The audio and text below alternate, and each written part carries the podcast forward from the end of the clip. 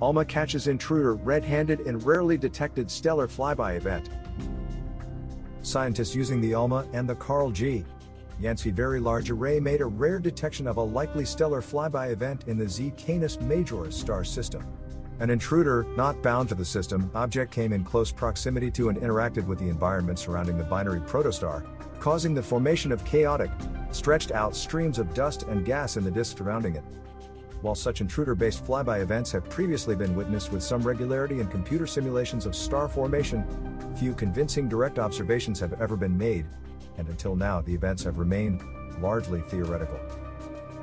Observational evidence of flyby events is difficult to obtain because these events happen fast, and it is difficult to capture them in action.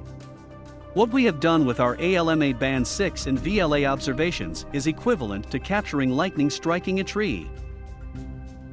Said Ruobing Dong, an astronomer at the University of Victoria in Canada and the principal investigator on the new study. This discovery shows that close encounters between young stars harboring disks do happen in real life, and they are not just theoretical situations seen in computer simulations. Prior observational studies had seen flybys, but hadn't been able to collect the comprehensive evidence we were able to obtain of the event at ZCMA. Perturbations or disturbances, like those at Z CMa, aren't typically caused by intruders, but rather by sibling stars growing up together in space. Hauyu Baobab Liu, an astronomer at the Institute of Astronomy and Astrophysics at Academia Sinica in Taiwan and a co-author on the paper, said. Most often, stars do not form in isolation. The twins, or even triplets or quadruplets, born together may be gravitationally attracted and, as a result, closely approach each other. During these moments, some material on the star's protoplanetary disks may be stripped off to form extended gas streams that provide clues to astronomers about the history of past stellar encounters. Nicolas Cuello, an astrophysicist and Marie Curie Fellow at Université Grenoble Alpes in France and a co-author on the paper added that in the case of Z CMa, it was the morphology or structure of these streams that helped scientists to identify and pinpoint the intruder. When a stellar encounter occurs, it causes changes in disk morphology, spirals, warps, shadows, etc. that could be considered as flyby fingerprints. In this case, by looking very carefully at Z CMa's disk, we revealed the presence of several flyby fingerprints.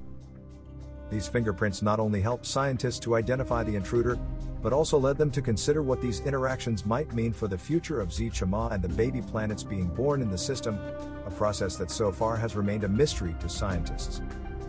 What we now know with this new research is that flyby events do occur in nature, that they have major impacts on the gaseous circumstellar disks, which are the birth cradles of planets, surrounding baby stars. Said Cuello. Flyby events can dramatically perturb the circumstellar disks around participant stars, as we've seen with the production of long streamers around Z Chamal. Liu added. These perturbers not only cause gaseous streams but may also impact the thermal history of the involved host stars, like Z CMa. This can lead to such violent events as accretion outbursts, and also impact the development of the overall star system in ways that we haven't yet observed or defined. Dong said that studying the evolution and growth of young star systems throughout the galaxy helps scientists to better understand our own solar system's origin.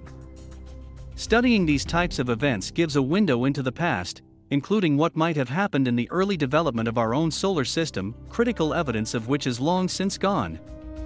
Watching these events take place in a newly forming star system provides us with the information needed to say, aha. This is what may have happened to our own solar system long ago. Right now, VLA and ALMA have given us the first evidence to solve this mystery, and the next generations of these technologies will open windows on the universe that we have yet only dreamed of. Recently, the National Radio Astronomy Observatory received approval for its Central Development Laboratory to develop a multi-million dollar upgrade to ALMA's Band 6 receiver, and the observatory's next generation VLA received strong support from the astronomical community in the Astro 2020 Decadal Survey. Technological advancements for both telescopes will lead to better observations, and a potentially significant increase in the discovery of difficult to see objects, like Z CMa's stellar intruder. Both projects are funded in part by the National Science Foundation. These observations highlight the synergy that can come from a newer instrument working in concert with a more seasoned one, and how good a workhorse the ALMA Band 6 receiver is. Said Dr. Joe Pesce, astrophysicist and ALMA program director at the NSF. I look forward to the even better results the upgraded ALMA Band 6 receiver will enable.